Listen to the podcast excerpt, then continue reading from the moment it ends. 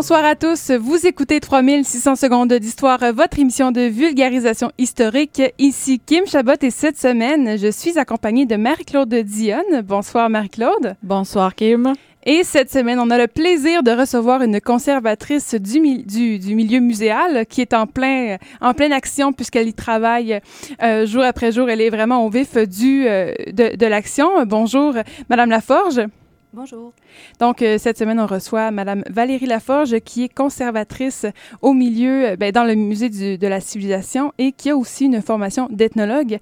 Mais avant de vous parler euh, plus amplement de notre sujet du jour, on s'en va en éphéméride et c'est Marie-Claude qui commence. Oui, alors commençons avec le 26 mars 1812. C'est au moment qu'on va voir apparaître pour la première fois le terme de gerrymandering dans un journal américain, le Boston Gazette. Ce terme politique est utilisé surtout dans l'Amérique du Nord, donc les États-Unis et le Canada, et il fait appel au découpage des circonscriptions électorales dans le but de favoriser un parti ou un candidat.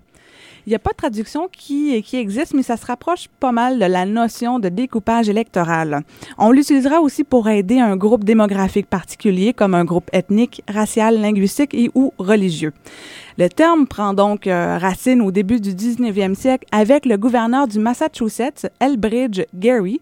Et au moment des élections, on va l'accuser d'avoir dessiné une circonscription afin de favoriser son parti. Et le dessin ressemblait vaguement à une salamandre. Donc, en mélangeant Gary, le nom de famille du gouverneur, et salamandre, ça l'a donné Gerrymander. Aidant à la propagande et à la popularité et notoriété du terme, il y a une bande dessinée qui va caricaturer pardon, dans la même année et dans plusieurs journaux l'animal plutôt étrange qui est présenté avec des griffes et des ailes que l'on retrouve sur la carte électorale du gouverneur Gary. Aussi au même moment, le mot est imprimé plusieurs fois dans les journaux fédéralistes du Massachusetts et plus tard dans la, dans la même année, ça va parcourir les États-Unis. On pourrait croire alors que certains fédéralistes dénigrent subtilement le gouverneur. Le terme sera rapidement repris par la suite pour décrire d'autres cas de manipulation de la forme des districts et on le retrouve officiellement dans le dictionnaire à partir de 1848.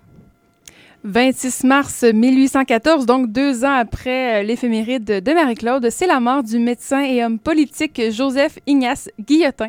Guillotin va prendre une part euh, très active lors des États généraux de 1789, lors de la Révolution française, et il devient justement député du tiers-État pour la ville et les faubourgs de Paris. Euh, il va prendre part à une assemblée très importante qui se réunit à l'hôtel des Menus Plaisirs à Versailles où, dit-on, l'air est pesant et pestilentiel, ce qui va faire que, euh, après un mois de débat, Guillotin va proposer à l'Assemblée de se réunir dans la salle du jeu de paume où sera prononcé le très célèbre serment du jeu de paume qui établit que les députés ne sortiront pas de la salle tant qu'ils n'auront pas élaboré une constitution à proprement parler. Plus tard, le 9 octobre 1789, Guillotin va proposer un projet de réforme qui va vouloir en fait réformer le droit pénal afin que les délits du même genre soient punis par la même peine, donc une exécution propre et rapide par une machine et non par l'homme, puisque à l'époque, ça se faisait selon la classe sociale, donc il y avait des exécutions qui étaient plus difficiles et plus souffrantes, plus efficaces aussi que d'autres. Donc lui, par, euh, par souci d'humanisme, il veut que tout le monde meure de la même façon pour la même peine. Euh, c'est une réforme qui va prendre ses fruits puisque la loi sera écrite au Code pénal de 1791. Ce qu'on appelle aujourd'hui la guillotine, qui vient justement de ce nom de famille de ce euh, cher médecin et homme politique, c'est une invention qui existe déjà depuis le 16e siècle, qui a été améliorée grandement par le chirurgien Antoine Louis, qui est un contemporain de Guillotin, puisqu'on voulait que tout le monde meure de la même façon pour la même peine. Et donc, ça prenait une machine très efficace qui tue en quelques secondes ou en quelques minutes long des suites euh, de, cette, du coup porté.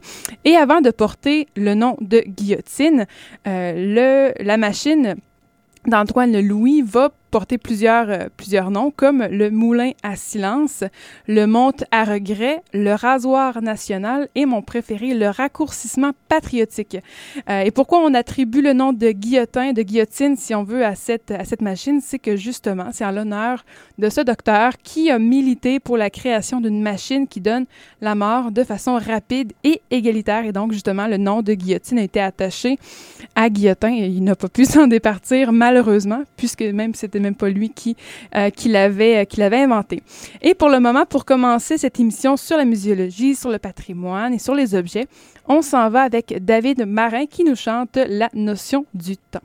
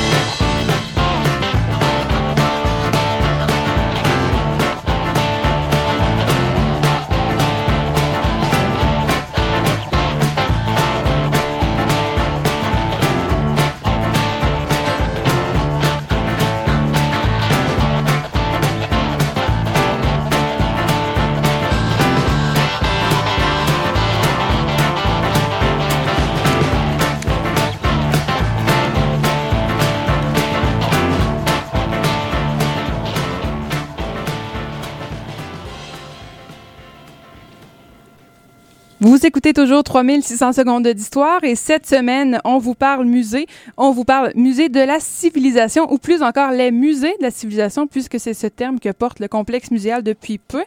Et on en parle avec Valérie Laforge, conservatrice au musée de la civilisation. Rebonsoir, Madame Laforge. Rebonsoir. Donc, avant de commencer, on va évidemment brosser, brosser, le portrait du musée de la civilisation, d'où ça part, c'est quoi l'idée? Et quelle est sa mission?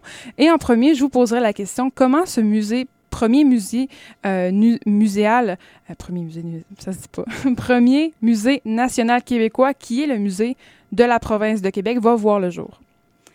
Bien, en fait, euh, c'est une histoire qui est, qui est, vraiment passionnante, puis qui prend ses racines dans la mouvance de la Révolution tranquille. L'idée d'un musée de, de l'homme ou encore d'un institut national de la civilisation va prendre tranquillement forme dans ce contexte-là un contexte euh, politique qui favorise les changements.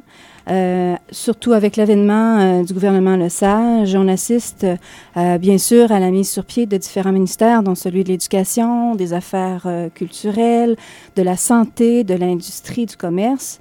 Donc, une effervescence qui va entraîner finalement aussi la séparation de l'Église et de l'État. on est aussi dans le contexte d'une ouverture sur le monde qui s'affirme avec l'exposition universelle de 67 à Montréal.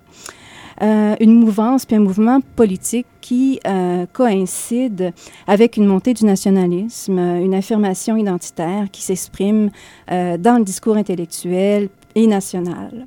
Donc, c'est l'avènement de la modernité, le moment où, de Canadiens français, on devient québécois les politiques gouvernementales vont démontrer une volonté euh, de moderniser puis de développer des grandes institutions nationales et notamment le réseau des musées.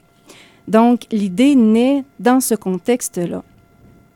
Il faut savoir aussi que euh, l'actuel Musée national des beaux-arts du Québec euh, était au départ le musée de la province, fondé en 1933 un musée qui avait des collections très diversifiées, qui touchaient autant aux sciences naturelles, à l'ethnologie qu'aux beaux-arts. Et, bon, euh, dans les années 70, euh, le musée de la province veut euh, s'agrandir pour mieux mettre en valeur ses collections. Et là, il y a des discussions, des rapports de recherche, des, des, des, comités qui se forment pour réfléchir à cette, à cette proposition-là. Et finalement, c'est le, euh, gouvernement euh, qui tranche en 1980 et décide de créer un musée national de la civilisation. Alors en 82, le musée qui devient le musée du Québec, le musée de la province, qui devient le musée du Québec, qui, deviendra le musée national des beaux-arts du Québec, va affirmer sa vocation beaux-arts et la collection euh, d'ethnologie va être transférée à la gestion du ministère des Affaires culturelles plus spécifiquement à un secteur appelé la direction de la mise en valeur des collections ethnographiques. Euh, la collection est transférée, comprend à ce moment-là 46 000 objets de culture matérielle euro-québécoise et à peu près 5 000 pièces amérindiennes et inuites. La collection va être entreposée dans un entrepôt, un véritable entrepôt euh, à Vanier, et c'est le noyau de la collection du Musée de la civilisation qui a été fondé légalement par une loi en 1984. Et à ce moment-là, le musée va prendre possession de la Maison Chevalier qui était jusque-là gérée par le Musée des beaux-arts et euh, Maison Chevalier dans Place Royale. Et il va, euh, à partir de 1984, proposer des expositions à caractère euh, ethnologique en attendant euh, l'édification du musée sur la rue d'Alousie. Donc, le musée va ouvrir ses portes officiellement le 19 octobre 1988. Et donc, c'est l'aventure qui commence. Et c'est à l'ouverture, qu'est-ce qu'on peut y voir? Bien, je vous dirais d'abord le bâtiment parce que c'était vraiment euh, une belle, un bel exemple d'intégration architecturale dans un milieu euh, bon, sur le bord du fleuve et, euh, bon, une, architecture qui, qui intégrait aussi des, des, bâtiments existants, dont la maison Esteb et un autre bâtiment qui est au coin de la rue de la Barricade et de la rue Saint-Pierre, qui, qui était l'Institut de Marine, mais qui a été autrefois une banque parce que c'était un quartier financier, hein, ce quartier-là. Et euh, bon, ça, c'est une chose. Alors, il y a aussi euh, le hall d'entrée du musée qui est immense, qui, euh, qui est très, très imposant. Et ce ce qu'on voit en entrant, c'est la sculpture euh, la débâcle, qui est très intéressante, qui fait appel à, au, fleuve et, à l'histoire, à, l'hiver, à l'histoire maritime, parce que le fleuve est tout près. Hein. Et aussi la barque, parce que quand on a fait des travaux d'excavation pour euh, le musée de la civilisation, on a mis à jour les vestiges d'une barque, donc euh, très proche du fleuve. C'était vraiment et, et, aussi tous les murs qui les, murs euh, de pierre qui sont là, c'était le quai vraiment de, euh, le fleuve allait jusque là et euh, c'était le quai en face de la maison Esteb. Donc ça, c'est les, les, premiers regards qu'on a, c'est ça qui nous frappe en entrant. Mais déjà, à l'ouverture, il y avait une offre d'exposition très intéressante. La première exposition qu'on appelle de synthèse et de référence maintenant, mais qui est une exposition permanente, c'était Mémoire, Mémoire au pluriel. Donc, euh, Mémoire, euh, c'est une, une exposition qui abordait l'histoire sociale du Québec par le biais de, des différentes catégories mnémoniques par lesquelles se structure euh, la mémoire collective. Donc, il y avait la mémoire nostalgique, la mémoire adaptative, la mémoire refoulée, obligée, libre. Bon.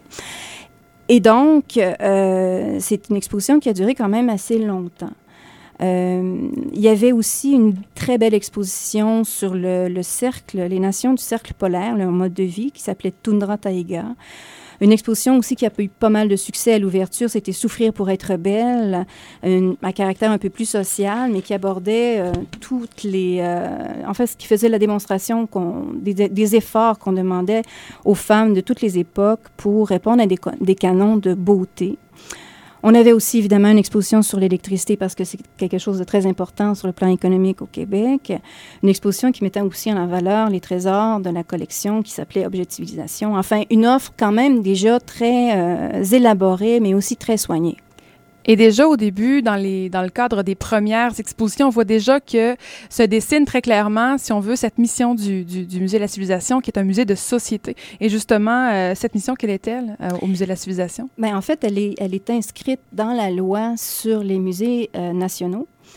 Et la mission du Musée de la Civilisation s'exprime en trois volets. Euh, d'abord, euh, c'est faire connaître euh, l'histoire et les diverses composantes de notre civilisation, notamment les cultures matérielles et sociales des occupants du territoire québécois et aussi des cultures qui ont enrichi la culture québécoise, donc qui s'est métissée, évidemment. Euh, la deuxième, euh, le deuxième volet, c'est assurer la conservation, bien sûr, et la mise en valeur de la collection ethnographique et aussi des autres collections représentatives de notre civilisation. Et enfin, assurer une présence du Québec dans le réseau international muséologique par des acquisitions, des expositions et d'autres activités d'animation. Et puis ces acquisitions, ces objets-là, ces expositions, ces collections euh, qui font partie justement de, de, cette grande institution, on y reviendra tout à l'heure puisqu'on aura vraiment beaucoup plus de temps pour en parler. Et pour le moment, on s'en va en musique avec une suggestion de Madame Laforge qui s'appelle Drouot et euh, c'est chanté par Barbara. Et par la suite, on écoutera Art Museums and Tourist Traps de The Provincial Archive.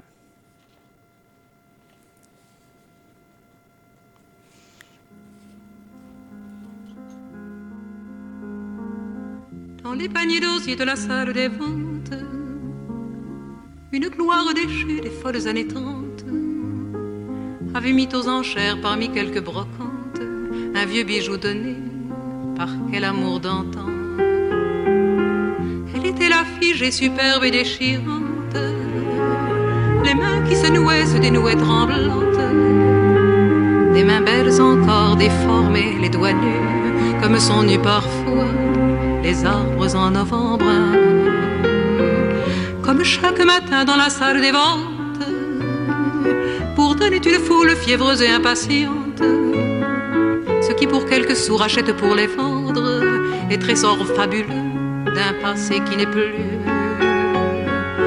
Dans ce vieux lit cassé en bois de palissandre, que tombes enlacées ont rêvé à s'attendre les choses ont leurs secrets, les choses ont leurs légendes, mais les choses murmurent si nous savons entendre. Le marteau se leva dans la salle des ventes, une fois puis deux fois, alors dans le silence, elle cria Je prends, je rachète tous. Ce que vous vendez là, c'est mon passé à moi. C'était trop tard déjà dans la salle des ventes le marteau retomba sur sa voix suppliante. Tout se passe si vite à la salle des ventes, tout se passa si vite qu'on ne l'entendit pas. Près des paniers d'osier dans la salle des ventes, une femme pleurait ses folles années et revoyait soudain défiler son passé, défiler son passé, défiler son passé venait de surgir du fond de sa mémoire, du fond de sa mémoire, un visage oublié, une image chérie du fond de sa mémoire, son seul amour de femme, son seul amour de femme. À garde le sortie de la salle des ventes, froissant quelques billets dedans ses mains tremblantes froissant quelques billets du bout de ses doigts nus, quelques billets froissés pour un passé perdu. À garde le sortie de la salle des ventes, je la vis s'éloigner, courbée et déchirante. De son amour d'antan, rien ne lui restait plus, pas même ce souvenir aujourd'hui disparu.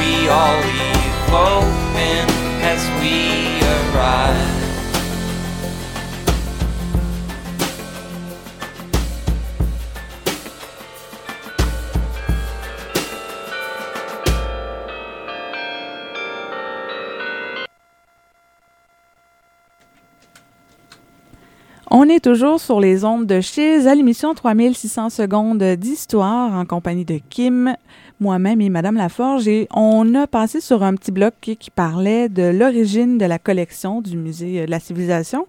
Et on va parler aussi, euh, on va mettre en, contexte, en fait, la place de l'objet et des collections. Mais avant, peut-être revenir sur le concept euh, du musée de la civilisation. Oui, euh, ben, l'idée d'un musée de la civilisation a été dès le départ motivé par l'accessibilité pardon, à, à, la culture pour le plus grand nombre. Donc, une démocratisation euh, de la culture qui euh, propose à l'ensemble des visiteurs ce que Roland Harpin, le fondateur du musée, a déployé comme étant une aventure humaine, euh, celle d'un monde en continuité et en devenir. Donc, une perspective qui va du, qui traverse le temps. Hein. Et euh, c'est toujours en misant sur la communication et l'éducation. Donc, les musées de la civilisation s'intéressent effectivement avant tout à la personne humaine, qui est une échelle universelle des civilisations. Euh, la personne humaine, l'être humain est un témoin euh, et un acteur de l'évolution de la société qui est en constante relation avec son environnement. L'être humain est un, vecteur fondateur, un fil conducteur fort, un lien qui, euh, est, toujours là, qui est, euh, qui est toujours présent entre la nature et la culture. Donc, euh, évidemment, le, concept du musée est toujours actuel. Euh, et euh, va, euh, va évoluer par contre et va se traduire de différentes façons. Et ce projet que le musée s'est donné déjà il y a 25 ans, ça fait 25 ans, je crois, l'automne dernier. ce projet, comment le musée va, va le poursuivre? Bien, le musée a récemment révisé son projet culturel euh, pour être vraiment au diapason de la société dans laquelle euh, il s'inscrit. Donc, les musées euh, vont justement proposer un projet culturel à l'image des mouvements et de l'évolution sociale qui anime le Québec du 21e siècle. Alors, on va prendre en compte l'évolution, par exemple, des technologies, euh, le développement des disciplines aussi, euh, des disciplines de la recherche. Euh, la transformation des publics, c'est très important aussi, c'est notre préoccupation première, c'est notre motivation. on va tenir en compte aussi un environnement culturel de plus en plus de qualité. il faut aussi tenir compte de l'importance du réseau national et international. Donc, les musées de la civilisation vont reconduire leur approche de la société en se focalisant sur trois grands axes, parce que toutes les sociétés euh, dans le monde s'organisent et se structurent, donc pour explorer les questions de pouvoir, le pouvoir militaire, le pouvoir civil, le pouvoir religieux, etc. Donc explorer des rapports complexes, des dynamiques euh, qui s'expriment sous des formes variées. Organisation du travail, la place de la famille, les rapports hommes-femmes, enfin, ce genre de, de rapports. L'autre grand axe, c'est les communications et les échanges qui vont animer le développement humain. Donc, on est au cœur de la transmission des savoirs, de la transformation, de l'évolution des individus et des sociétés. Ça va s'exprimer de différentes façons aussi, par le langage, le don, l'éducation, l'apprentissage, le commerce, l'immigration, le transport, etc. Et le troisième euh, axe, c'est la création et l'innovation qui va explorer les avenues où les sociétés innovent et cherchent à dépasser leurs limites. Pas uniquement à travers les découvertes dans les domaines scientifiques ou technologiques, mais aussi à travers la force de l'imaginaire, la création, les modes d'expression et toutes les formes d'adaptation aussi. Donc, euh, c'est les trois grands axes qui sont développés et auxquels les collections aussi vont euh, devoir s'arrimer. Et pour s'arrimer justement euh, à cette grande mission et à ces axes, euh, évidemment, le, musée va déployer des collections, va déployer des, expositions, va préparer justement des activités pédagogiques aussi autour euh, de ces, de ces expositions-là. Et au cœur de ces expositions se trouvent des objets, des artefacts. Et quelle est cette fonction justement que l'on donne à l'objet? C'est quoi la place de l'objet dans le concept propre du musée de la civilisation? Ben, je dirais que l'objet euh, est à son tour aussi à la mesure de cette échelle humaine et sociale euh, qui nous préoccupe. C'est un produit et un témoin de toutes les actions et de toutes les pensées à la fois. Euh, les objets sont fondamentalement polysémiques et, en eux va se cristalliser le génie humain, euh, les savoirs, les avancées, toutes les avancées quelles qu'elles soient. Donc l'objet marque, euh, peut marquer, peut concrétiser des accords ou des mésententes. Il porte la noblesse comme l'indigence. Il va transcender, il marque, il va transcender sa fonction propre sur une trajectoire qui est très propre à lui-même, donc singulière, et qui va consacrer son statut muséal. Euh, mais au-delà de tout ça, euh, dans sa mise en rapport avec d'autres moyens, particulièrement dans les expositions, il va contribuer à l'expérience du visiteur du musée de la civilisation parce qu'il est multidimensionnel. Puis aussi, il y a cette multidimensionnalité qui se crée à travers les regards qui se posent sur lui. Donc l'objet est là à plusieurs titres. Euh, il est là pour sa fonction, son usage, sa fabrication, son décor, son matériau particulier et sa trajectoire inusitée qui le fait passer de main en main jusqu'à ce qu'il parvienne jusqu'à nous. Donc, euh, on va le mettre en valeur, on va euh, le, le, mettre en présence de d'autres moyens pour favoriser une lecture plurielle de la société.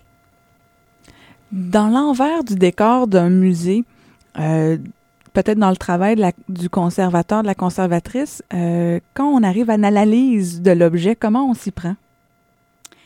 Bien, écoutez, il y a, plusieurs façons de, voir l'objet. Si on le prend euh, dans, sa matérialité propre, euh, ben, d'abord, on fait une description formelle qui, euh, nous rapporte un peu les formes, les matériaux, les dimensions, le décor, la, la, mode de, de, fabrication. On observe les marques, les symboles. Puis, avec ces premiers indices, on, fait un travail de recherche, on essaie de le dater, de décrire sa fonction.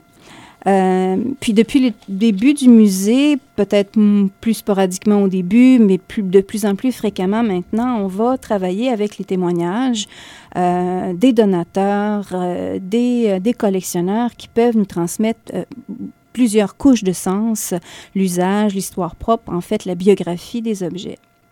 Et au-delà de l'objet, qu'est-ce que, parce qu'évidemment, l'objet va s'inscrire dans une collection de données, qu'est-ce qu'une collection peut, peut, peut, nous apporter? Qu'est-ce que la collection peut, peut nous faire comprendre sur une réalité passée? Ben, écoutez, une collection, euh, évidemment, est là aussi, euh, bon, pour euh, raconter un peu tous les, les, les, axes dont je parlais tout à l'heure. Mais la collection, si on parle d'une donation d'un collectionneur, ça parle de la passion des hommes pour les objets. c'est l'œuvre d'une vie, en fait. Hein. ça peut être aussi témoigner des détails d'un métier, l'histoire, l'évolution des sociétés, les métissages, comment les sociétés se structurent, comment elles échangent et communiquent comment elle, elle crée et innove, justement. Et à partir de ces objets qu'on va recueillir, euh, dont on est assez chanceux pour les avoir, puisque beaucoup d'objets avec le temps vont se détériorer, beaucoup d'objets avec le temps vont se perdre, vont se briser. On était, euh, il y a quelques semaines, on parlait de Pompéi et de justement les premiers archéologues au 18e siècle arrachaient des pans de murs, arrachaient, euh, détruisaient des, objets qui finalement ne nous sont pas parvenus. À partir du moment où on a, on a un objet devant nous et qu'on veut le conserver justement pour des fins de pérennité, comment on fait pour le conserver? Quels sont les critères qui vont dicter la manière dont l'objet va être conservé? Bien, c'est surtout euh, de façon euh, générale les matériaux. Hein, parce a des normes euh, reconnues en conservation qui partent des matériaux. Donc, le principe, c'est toujours d'éviter les fluctuations brusques, le changement, les, changements environnementaux en termes de température, d'humidité relative. La lumière est aussi un facteur à contrôler dépendant des, euh, des matériaux dont sont composés les objets, mais aussi des sources lumineuses. Hein. Bon, on sait que la, lumière du jour est la plus dommageable. Donc, il y a toute une gamme de critères, de normes prescrites et reconnues pour euh, conserver euh, les objets. Mais là, on pourrait en parler euh, longuement, mais au départ, c'est ça, c'est ça qu'on regarde. Et sur ces choix d'objets-là, qui vont constituer peut-être une exposition, sur quelle base est-ce qu'on s'occupe du fait que certains objets sont trop sensibles à être présentés au public? Absolument.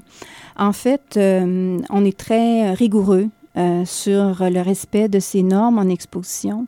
Euh, c'est le travail des conservateurs. Euh, bon, d'abord, on, on, va faire une sélection d'objets, mais on va aussi euh, considérer l'état dans lequel sont les objets, euh, la durée de l'exposition, parce qu'il y a des objets qui peuvent pas être exposés plus longtemps que trois ou quatre mois. Je pense au papier, euh, qui sont des matériaux très, très fragiles. Donc, il faut choisir plusieurs objets avec lesquels on va pouvoir faire des rotations.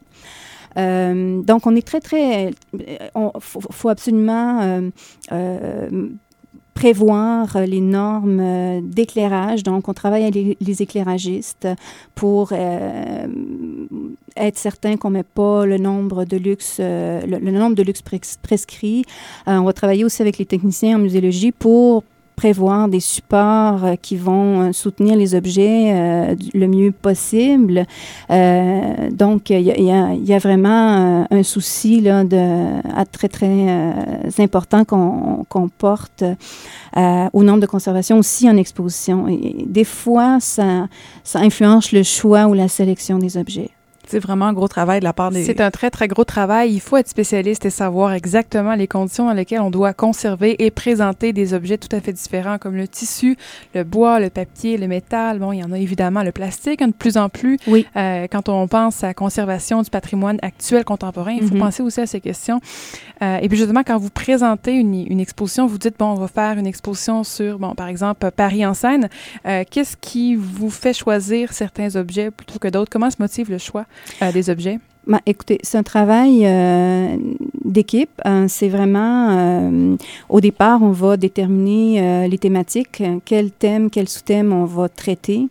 Et le conservateur va faire des investigations. Ben, normalement, la démarche, c'est toujours de voir dans les, dans les collections du Musée de la civilisation qu'est-ce qui pourrait illustrer certains propos, certaines thématiques. Après ça, on va aller dans le réseau québécois, dans le réseau canadien. On fait de la recherche dans les collections en ligne. Hein. Il y a beaucoup de musées à travers le monde qui ont mis leurs collections en ligne. On peut aussi fouiller dans les études, euh, les catalogues d'expositions existants. Euh, euh, il y a plusieurs sources qu'on utilise et là, on va faire une présélection. On va proposer ça à l'équipe et on va voir qu'est-ce qui euh, correspond le plus au message qu'on veut faire passer. C'est la façon dont fonctionne le musée de la civilisation. Mais de plus en plus, on va faire des expositions d'objets où on va présenter une collection ou euh, le travail d'un collectionneur.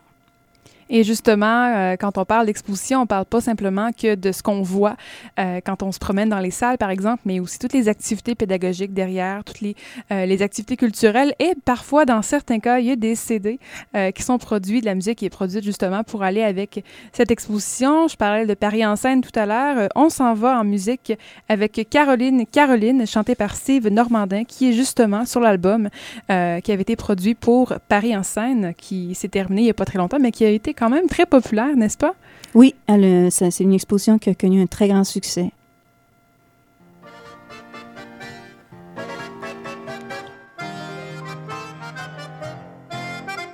Voilà 8 heures qui sonnent, c'est dimanche mon coco.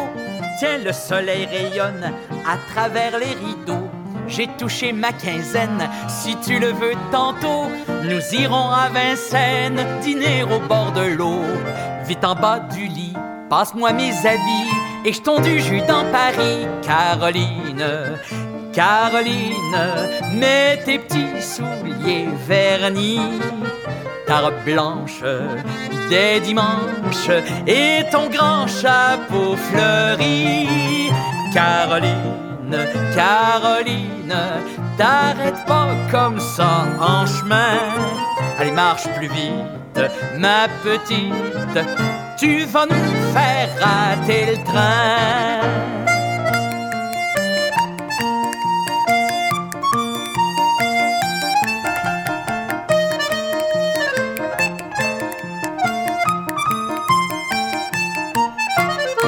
Installons-nous, ma chère, sur le bord du talus. Mets un journal par terre, on va manger là-dessus. Pourquoi que tu fais la tête? Tu n'as qu'à faire comme moi. Quand on n'a pas de fourchette, on mange avec les doigts. T'as fini déjà Oh, quel estomac? Où t'as donc fourré tout ça? Caroline, Caroline On a tout de même bien dîné Plus personne Allez, viens mignonne, c'est le moment d'aller se promener. Caroline, Caroline, les petits oiseaux font cui-cui sur la mousse, fraîche et douce. Moi je le ferai bien aussi, oh oui.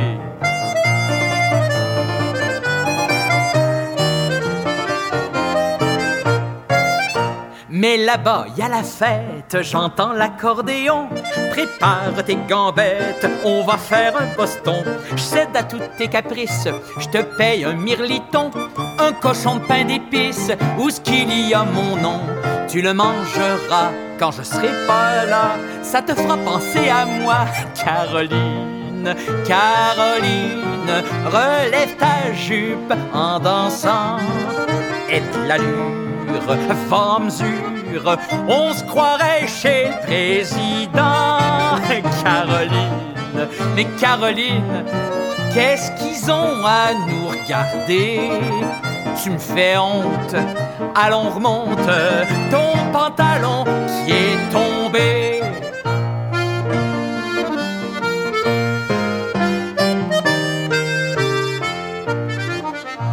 C'est pas de chance, ma poulette voilà qui tombe de l'eau. Mets ta jupe sur ta tête pour garer ton chapeau. Moi je te suis par derrière, ta chemise dépasse un peu. Mais grâce à ta bannière, je te perdrai pas des yeux. Nous voilà arrivés, ce qu'on est éreinté. C'est pas trop tôt de se reposer, Caroline. Caroline, ah, ce qu'on est bien dans son lit tu soupires, tu veux rire, ça c'est pas pour aujourd'hui. Caroline, Caroline, un petit baiser sur ta main, mais pas plus, pas de tapage. Si t'es sage, t'auras le reste dimanche prochain. Vous êtes vous êtes toujours sur les ondes de 3600 secondes d'histoire, toujours en la compagnie de Madame Laforge. Et on va s'attaquer à un autre sujet, euh, disons, d'actualité, une collection de société pour les musées de la civilisation. Et peut-être qu'il faudrait commencer en expliquant quel est ce nouveau concept muséal des musées de la civilisation. Oui, en fait, il faut, euh, il faut savoir que depuis 1988, euh, le musée de la civilisation euh, bon, j'ai parlé de ça tout à l'heure. Euh, gérait, avait la gestion de la Maison Chevalier. C'est là où il présentait d'abord les expositions. Alors, il a conservé la gestion euh, de la Maison Chevalier, mais il a considérablement diversifié son offre avec l'animation et la mise en valeur de la place royale, où il va développer le centre d'interprétation de la place royale. Et il va aussi euh, connaître euh, une, une, fusion avec euh, le musée de l'Amérique française. En fait, le musée de l'Amérique française était le musée du séminaire autrefois. Donc, avec l'acquisition du musée de l'Amérique française, la fusion, pardon, il y a la gestion de tout ce patrimoine-là qui, a été accumulé par les prêtres du séminaire. Euh, il y a aussi une autre composante qui est, euh, à l'époque, la réserve muséale de la capitale nationale, un bâtiment à la fine pointe technique pour la conservation des collections.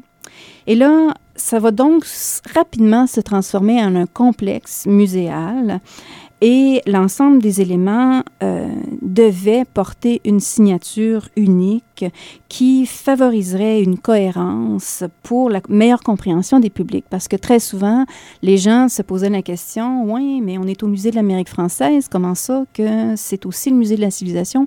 Il y avait une, incompréhension à ce niveau-là, puis euh, on a euh, développé cette, euh, cette approche-là euh, de rallier désormais toutes ces composantes sous une même bannière. Donc, les musées de la civilisation avec un logo transformé qui forme maintenant un grand M. Donc, les, les musées de la civilisation regroupent maintenant le musée de la civilisation. C'est ça qui est un petit peu mêlant. il regroupe le musée de la civilisation, le musée de la place royale, la maison historique Chevalier, le musée de l'Amérique francophone et maintenant le Centre national de conservation et d'études des collections. C'est maintenant comme ça qu'on appelle la, la réserve. Donc, chaque lieu porte le même logo, mais avec une couleur différente. Ah oui, c'est vrai, on en remarque. Euh, oui, exactement. Puis c'est tout à fait cohérent puisqu'ils vont tous finir par servir la mission première et le concept premier, les axes justement du musée de la civilisation. Oui, c'est ça se complète. C'est ça, exactement. C'est la même administration et la même euh, euh, le même personnel. C'est une administration unique pour qui est intégrée. Et à travers toutes ces, institutions muséales qui finalement n'en forment qu'une d'une certaine façon, euh, forcément, il y a beaucoup plus d'expositions si on les regroupe sous le même toit. Il y a beaucoup plus d'objets qu'on finit par, euh, par déployer en même temps. Euh, ces objets, statistiques comme ça, je suis très curieuse de savoir combien la collection du, du, Grand Musée de la civilisation, si on peut l'appeler comme ça, combien d'objets elle compte? Aujourd'hui, bon, on dépasse les 230 000 objets.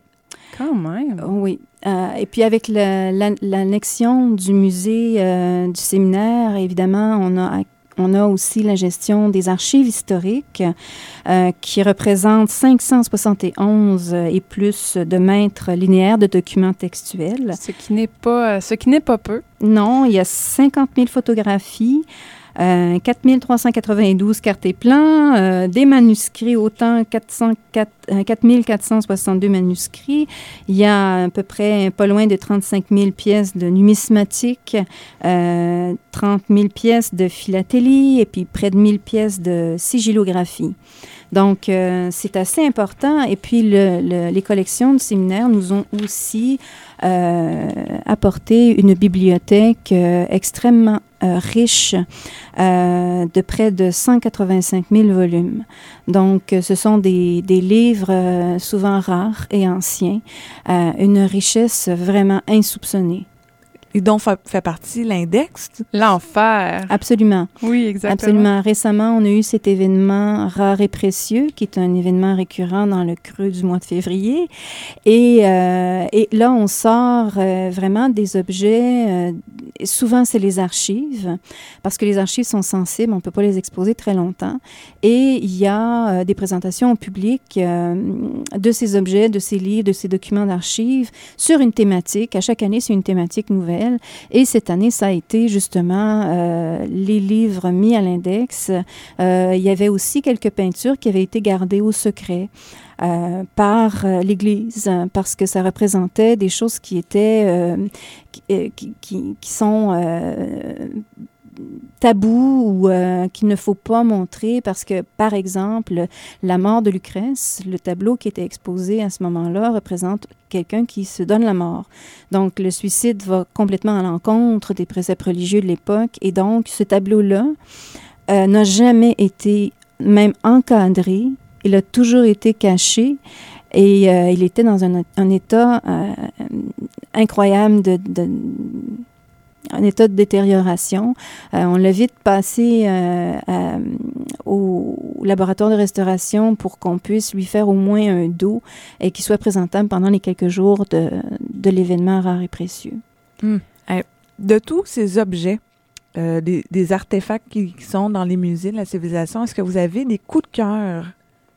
Oh, mais il y en a beaucoup, des coups de cœur. Moi, je, je suis quelqu'un qui, qui, qui, qui est bien dans une voûte qui se sent euh, bien avec les objets. C'est vraiment un environnement euh, que j'aime. Euh, des coups de cœur, il y en a, il y en a plusieurs. écoutez, le mobilier ancien québécois. Euh, je pense euh, à, ce fonds euh, de mobilier qui nous vient de William Coverdale, par exemple, qui, qui a meublé l'hôtel d'Adoussac, le manoir Richelieu, avec des, des antiquités, vraiment. toute la collection de Jean Palardy, qui, qui, qui, a des, des, meubles extraordinaires qui font partie des publications sur le mobilier ancien.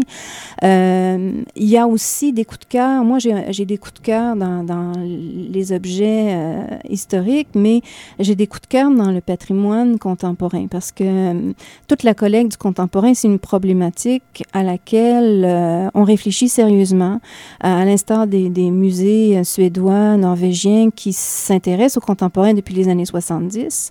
Nous, on commence à s'intéresser au contemporain. Puis, dans le contemporain, ben, c'est évidemment, ça touche tous les secteurs de collection. C'est un axe transversal. Il y a une acquisition qu'on a fait récemment, euh, qui est un théâtre de marionnettes, le théâtre de Sable, qui, euh, qui a euh, existé entre 1993 et 2012. Ils ont fait neuf spectacles en tournée. Alors, ils ont créé des marionnettes, ils ont euh, des textes, ils ont des vidéos, toutes les archives de la troupe, de, de, la compagnie. On a tout acquis. Et les marionnettes sont magnifiques. Elles ont été confectionnées par José Campanal, qui est une, euh, une artiste absolument euh, géniale. Elle a créé un imaginaire, elle a créé du rêve chez plusieurs générations d'enfants et même d'adultes parce que c'était vraiment euh, très féerique. Donc ça, c'est vraiment un, un de mes coups de cœur, mais il y en a plusieurs. Euh, en ce moment, on, a l'exposition sur Pierre Gauvreau. Moi, ça a été vraiment un coup de cœur. Pierre Gauvreau, euh, une, une réelle... Euh, un, un, réel euh, coup au cœur, vraiment. Euh, bon, écoutez, je pourrais en nommer encore et encore. il y en a plusieurs, mais et justement, cette euh, exposition Pierre Gauvreau, on vous, on vous, invite à aller la voir. Elle est encore euh, présentée euh, jusqu'à quand exactement? Jusqu'au 28 septembre 2014. C'est très intéressant. On, se souvient que Pierre Gauvreau était, étant l'un des, grands euh, porte-parole de cette modernité culturelle et donc c'est tout à fait pertinent d'aller voir euh, une exposition sur, sur ce, grand personnage puisque évidemment ça a beaucoup marqué le, le 20e siècle québécois. Oui, en fait, euh, et c'est intéressant parce que bon, Michel Côté, le directeur du musée, disait justement en entrevue que Pierre Gauvreau représente tout le concept, euh, tout le projet culturel du musée parce que euh, c'est un passeur de modernité, il s'inscrit dans un moment charnière. Ce sont les moments qui ont apporté des changements dans la société. Euh, signataire de refus global, euh, il va euh, travailler à la télévision qui est naissante à ce moment-là. Il va proposer, il va être innovateur dans plusieurs domaines, à l'avant-garde.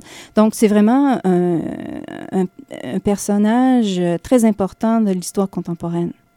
Et c'est ce qui, euh, malheureusement, fait fin, puisqu'on aurait pu parler de, de musées, de collections pendant encore très longtemps. Ce fut très intéressant. On vous remercie grandement, Madame Laforge, d'être venue nous voir pour nous parler euh, de l'héritage du musée, mais aussi de tout, euh, de toutes les collections et de toutes les expositions qu'il peut, qui, qui, peut présenter finalement. Et ben, donc, je... oui. Oui, je vous en prie, c'était un plaisir pour moi. Et merci Marie-Claude d'avoir été là cette semaine avec moi. On se retrouve toutes les deux la semaine prochaine. On va vous parler euh, d'exposition universelle. Donc, on reste un petit peu dans la continuité euh, de tout cet héritage muséal, puisque les expositions universelles, ce sont des grands moments, ce sont des grandes foires où les gens vont présenter leurs innovations. Edison y est allé plusieurs, à plusieurs reprises pour présenter ses innovations, mais en même temps, on présentait euh, toute la culture, toutes les, les richesses des empires. Donc, restez avec nous la semaine prochaine. On vous en parle. Si ça vous intéressait de, de quand on on parle de musée de la civilisation, si ça vous a titillé un peu, euh, vous pouvez toujours aller écouter la série Porte ouverte au musée de la civilisation.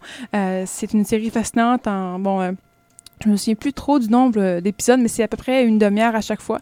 si ma mémoire oui. est bonne et ça vous donne, ça vous ouvre carrément les portes des collections.